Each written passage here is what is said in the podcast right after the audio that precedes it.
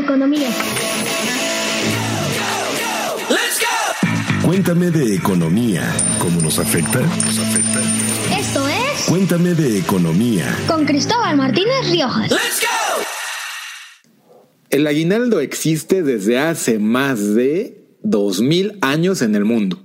Y en México es una costumbre desde tiempos prehispánicos. Pero no existía como lo conocemos ahora en el país, como un derecho. Diciembre está aquí, y con él este dinero extra que puede ser un respiro para tu bolsillo y para la estancada economía del país. Sí, escucha cuál es su efecto en la economía, qué es tus derechos y cómo defenderte si no te lo dan. Y además, unas sugerencias para que este dinero no se te vaya como ponche en las posadas. Oye, Cristóbal, cuéntame de economía. La nota de la semana en Reflector Económico. Diciembre significa fiesta, familia, abrazos, comida, ponche y para algunos aguinaldo. Sí, diciembre es cuando por ley los trabajadores formales bajo un esquema de subordinación, o sea, que tengas un jefazo al que le respondes, reciben esta bonita prestación laboral en billetes. Este dinero extra que por ley debe llegar a su bolsillo a más tardar el 20 de diciembre es muchas cosas y puede ser oxígeno a tus finanzas y hasta las de la economía nacional y ayudarte a mejorar tu salud financiera o bien, si no tienes precaución, pasar como ponche por tus manos sin saber ni dónde quedó. El aguinaldo es cultural, un derecho, una obligación legal, una prestación y un recurso que bien utilizado ayudará a que sea más que dinero gastado. Y en esto del aguinaldo hay historia. El aguinaldo no es algo nuevo. Tiene un toque cultural y su origen se remonta a más o menos 2000 años de historia. Sí, 2000 años. Los romanos acostumbraban a dar tres bienes a los trabajadores. Viene pues desde los romanos, en donde se consideraba como, como un gesto, como un gesto por parte de los patrones, eh, eh, y este gesto se expresaba básicamente bajo tres líneas, ¿no? Eh, alcohol para el trabajador, eh, comida para la esposa del trabajador y dulces para los hijos del trabajador, ¿no? Y esto generalmente sucedía eh, en diciembre, que era cuando en muchas ocasiones, sobre todo los empresarios dedicados a eh, la siembra y al ganado, en diciembre es, es, es donde generalmente eh, contabilizaban este, pues sus ingresos y decidían compartir con su gente pues un poquito de sus de sus ganancias, pero era visto básicamente como un regalo, ¿no? Guillermo Flores, director regional de Finamex Casa de Bolsa para Guadalajara. Y seguro como yo, te preguntarás cómo llegó a México. No, ¿qué crees? No es una tradición que vino con la conquista. En el mundo prehispánico ya había una costumbre similar a dar aguinaldo. que no llegó con la conquista, porque los nativos de nuestro país también tenían esa esa costumbre, no no a través de este de este trío de elementos que te platicaba, eh, que era muy claro en los romanos, que era vino, comida y, y- dulces. Aquí en México no, no, no era de esa manera, aquí en México era en la moneda de pago, ¿no? No era a través este, de un pago en especie, sino que se procuraba eh, hacerlo en la, en la moneda de pago de, de las circunstancias del momento, ¿no? Ajá. Pero es algo que también traemos nosotros, pues de manera pues ya milenaria, ¿no? Arraigado como, como, una, como, como un elemento de, de- muy, muy cultural, pues, ¿no? Como algo cultural, no es algo que exista en todos los países del mundo como lo conocemos ahora. Ya en tiempos más recientes, podemos rastrear el origen del aguinaldo como una prestación consignada en la Ley Federal del Trabajo en la década de los años 70 del siglo XX, concretamente en el artículo 87. Así que ahora en las posadas podrás comentarle a tus cuates, a tu cita o a tu tía que te pregunta para cuándo te casas la cara histórica del aguinaldo. Y a todo esto, ¿el aguinaldo tiene alguna relación con la economía? Nos queda claro que si a tu bolsillo caen pesos extra, pues te pone contento. ¿A quién le dan pan que llore, no? Pero a la economía del país, ¿hay algún efecto con el reparto de los aguinaldos? Sí, dinero extra es dinero extra y es una vía al consumo, sobre todo en diciembre, cuando en las calles siempre hay algo que comprar, necesites o no. Eh, mi respuesta, la respuesta que te voy a dar está muy alineada a la cultura del mexicano. Eh, lamentablemente el aguinaldo en pocas ocasiones es destinado a un ejercicio de inversión. Entonces, generalmente es destinado a un ejercicio de consumo, pero que no necesariamente está tan mal, ¿de acuerdo? Porque un país que consume es un país que de manera natural está pidiendo que la planta productiva del país mejore, ¿no? Se reactive, si no está reactivada. ¿De, acuerdo? Entonces, pues a lo mejor podremos decir, no, pues híjole, no está muy bien que yo me gaste todo mi aguinaldo, pero en términos macroeconómicos está muy bien porque esto genera consumo, ¿no? Ok. Y, en una economía como desacelerada, como la mexicana, pues ayuda muchísimo eh, que la economía se reactive vía consumo, así es.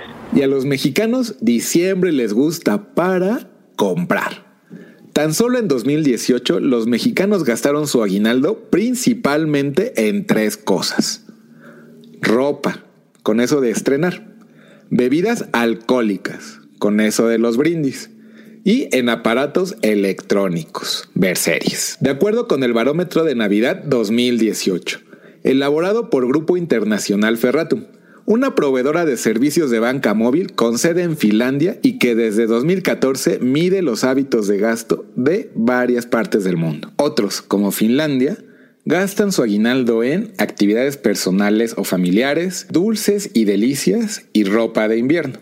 Sí, definitivamente que sí hay una relación, por eso en diciembre el dinero tiende a moverse más rápido la actividad económica tiende a impulsarse un poco más, pero también diciembre es un mes en donde típicamente em, se dan despidos, se pierden algunos empleos porque pareciera que es como que el cierre del año y entonces es como donde las empresas es, pues ya cómo van a quedar, ¿no? Para el siguiente año. Entonces sí hay un repunto de la actividad económica porque hay una mayor cantidad de dinero dado los aguinaldos que se entregan. Gabriela Siller, directora de análisis económico y financiero de Banco Base. La economía está estancada y otros la ven desacelerada. Con este panorama, si los mexicanos tienen dinero que gastar y se caracterizan por eso, es probable que algún efecto tenga el aguinaldo y su uso en el movimiento de la actividad económica del país, por lo menos en diciembre. No que sea la salvación, pero en algo sí contribuye y guarda relación el aguinaldo con la economía. El sector servicios es el principal motor de la economía en el país. Representa 60% del Producto Interno Bruto. Dentro de él influye el consumo privado, del que Hacienda se ha referido como uno de los factores para prever que la economía se recuperará en 2020. Las carteras de los mexicanos son las que salvarán a la economía ante la falta de inversión pública y privada en medio de incertidumbre por el gobierno y el exterior.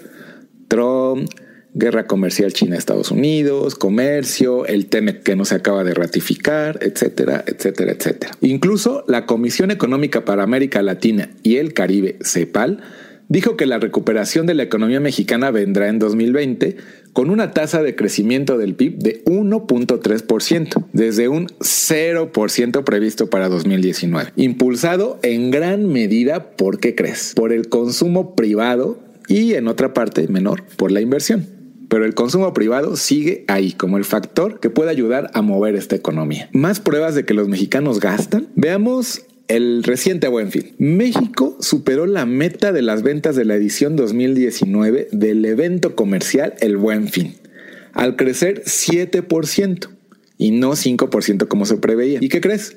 Fue considerado la mejor edición del Buen Fin desde que se realiza. Nada más y nada menos las ventas fueron por encima de los 120 mil millones de pesos. Otro dato, la confianza del consumidor tuvo un descenso en noviembre, pero aún sigue los niveles históricos que alcanzó desde julio de 2018.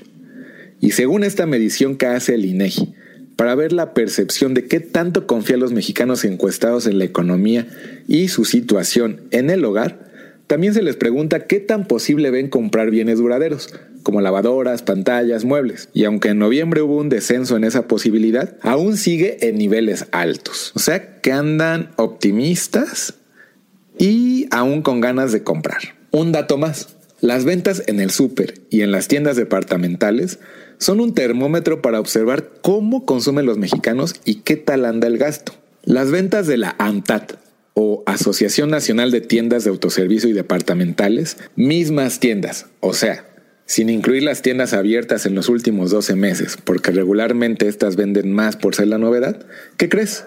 Crecieron 5.7% y las del principal minorista del país, Walmart, crecieron 6.9% en noviembre. O sea, hay confianza y los mexicanos están gastando.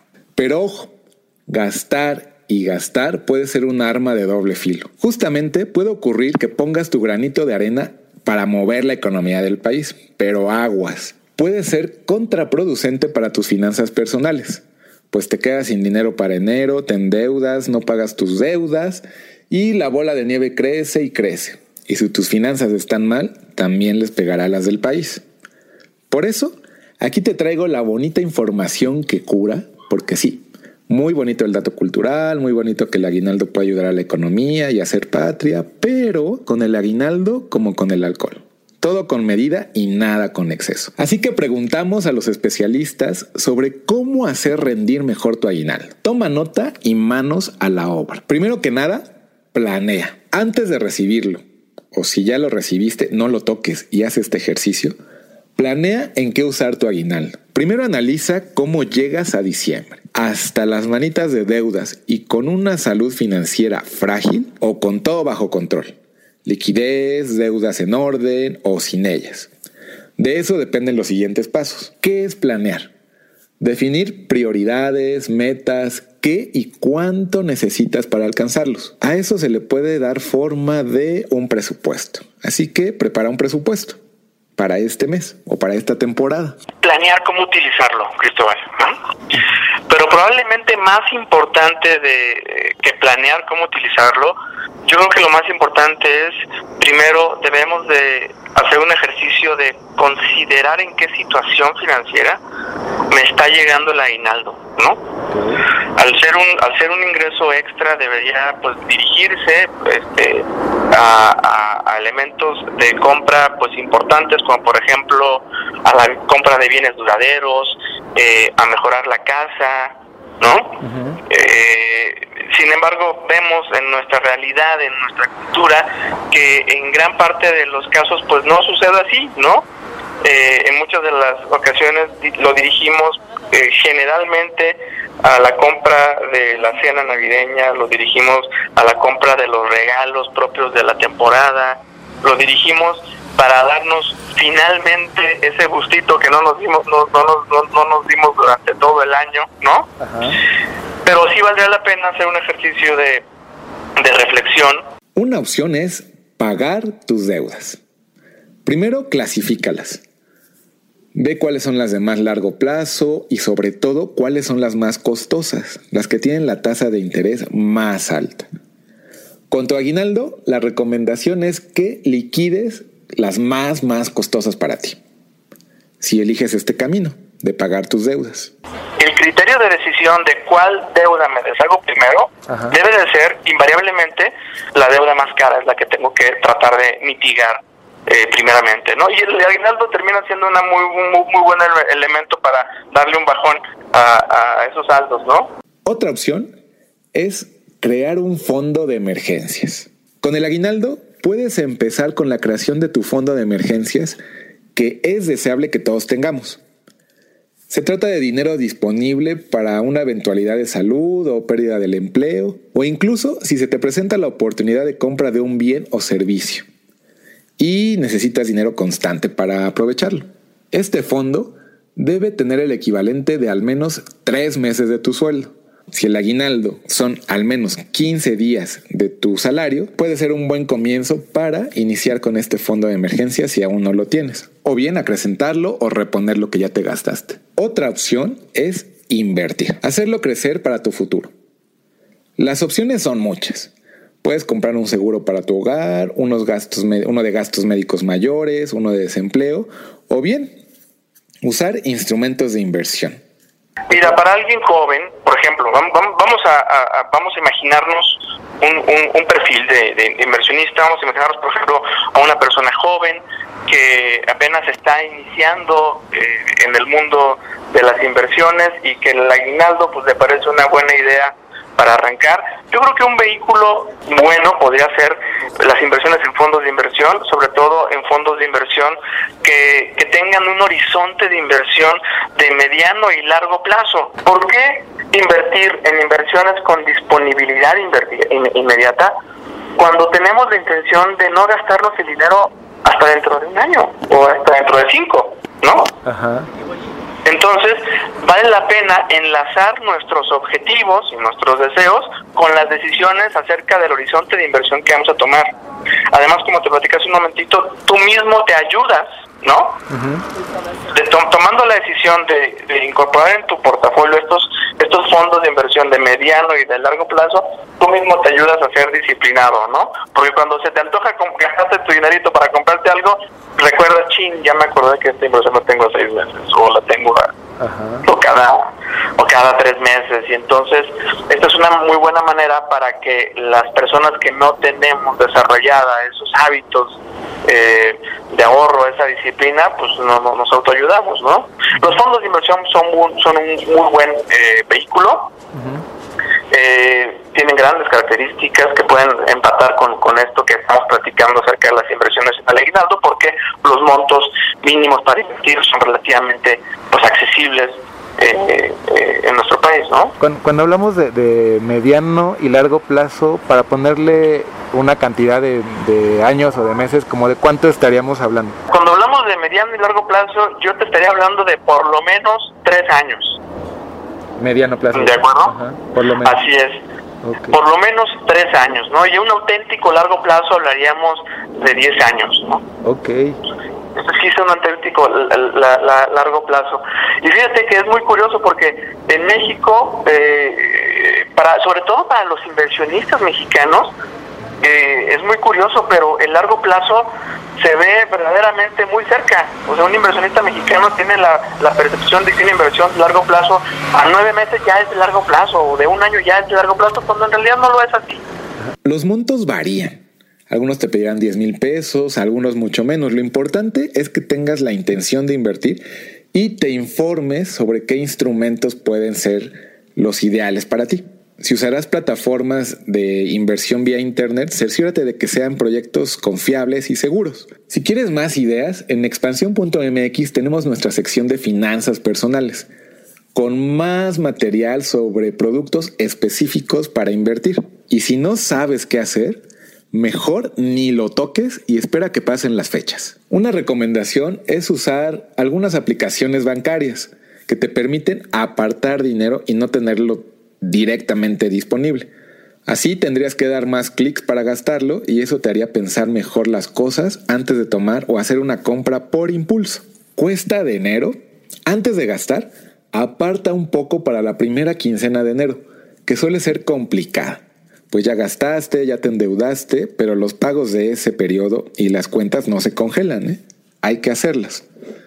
Además, puedes aprovechar que en esos primeros meses del año hay servicios que se ponen en promoción, como el predio o el agua, y puedes hacer un pago anual, incluso con descuento. Entonces puedes destinar parte de tu aguinaldo o tu aguinaldo en estos pagos, pagos únicos al año. O bien, apartar una cantidad para las colegiaturas de tus hijos, porque recuerda que en febrero son las inscripciones. Y si de plano quieres gastar en darte tus gustos, divídelo en la famosa ley de los tercios. Divide tu aguinaldo en tres partes y gástate solo una de ellas, en lo que tú quieras.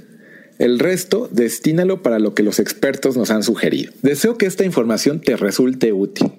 Pero si tienes la duda de si te toca o no aguinaldo y cuáles son tus derechos, escucha el siguiente clip de En Claro, donde hablamos del aguinaldo y la ley, para que estés muy, muy, muy atento. Lo que debes de entender de la economía, En Claro. En claro en claro,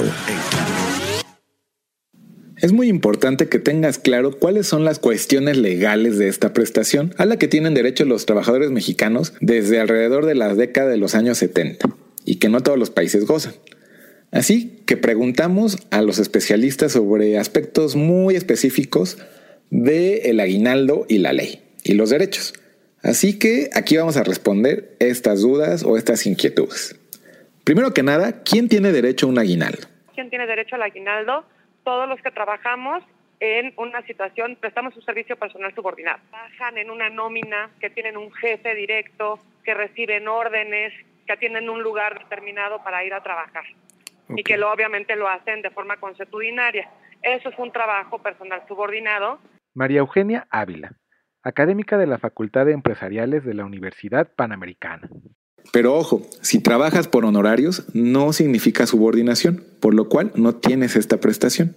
Y reiteramos, tienen derecho a aguinaldo todos los que prestan un servicio profesional subordinado. Y ahora que está tan en boga y en boca de todos, si trabajas por outsourcing, ¿tienes derecho a aguinaldo? Sí, también tienes derecho al aguinaldo. Todo personal subordinado independientemente de que haya intermediación, obviamente estamos hablando de que forzosamente alguien está acatando las disposiciones de la ley del trabajo. Aunque hay una intermediación, hay alguien que responde por esos trabajadores. Por lo tanto, sí tendrían derecho al aguinaldo. Si en el año te ausentaste por maternidad o paternidad o por riesgo laboral, ¿tienes derecho? Sí, también tienes derecho a aguinaldo incluso en esos días que no laboraras por caso de maternidad o riesgo del trabajo. Esos no te los pueden descontar. Y si lamentablemente el trabajador falleció, ¿qué pasa? Los familiares o beneficiarios tienen derecho a pedir el aguinaldo y las prestaciones propias del trabajo del empleado. Si tu relación laboral es mediante un esquema mixto, es decir, que tu salario se divide en dos partes, una que está registrada ante el IMSS y otra que te pagan por otra vía, pues el patrón solo está comprometido a calcular tu aguinaldo con base en el salario que registra en el IMSS y no el total que incluya la parte no registrada. Mira, es que de entrada estamos tocando un punto que es totalmente fuera de ley. Ok. O sea, todos los trabajadores, todos los que tenemos un trabajo personal subordinado, tenemos que estar, tenemos que estar registrados ante el IMSS con el salario real que percibimos si permitimos nosotros como trabajadores el hecho de manejar una situación mixta, algo que esté este, registrado legalmente y otra cantidad que me estén dando por fuera, estoy violentando mis propios derechos de entrada. Entonces estamos hablando de una ilegalidad.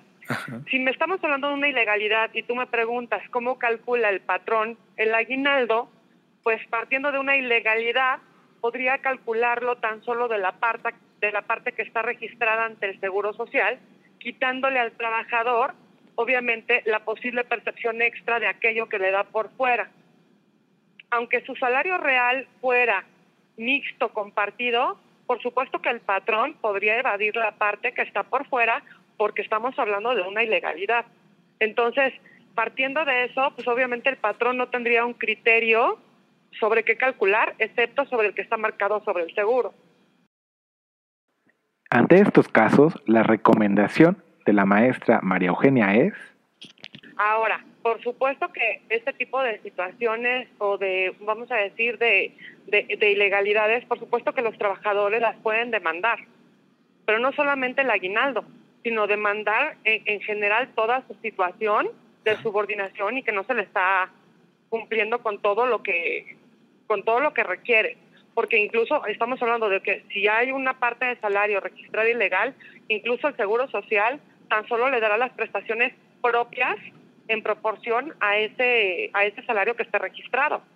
Ahora, si está cometiendo un abuso el patrón, pues obviamente tendrá que ir con las autoridades laborales a reclamar sus derechos, no solamente hablando de aguinaldo, sino en general de todo su, de todo el esquema este, salarial. Ahora ya sabes qué onda con el aguinaldo y las leyes mexicanas. Cuéntame de economía. Gracias por escuchar este episodio. Espero que te sea de gran, gran utilidad. Dale seguir en Spotify, compártelo con tus amigos, familiares y con quien creas que le será de utilidad esta información. Si ya te llegó tu aguinaldo, disfrútalo con un buen uso, con medida, sin excesos. Y si aún no te llega, ya sabes cómo puedes sacarle jugo.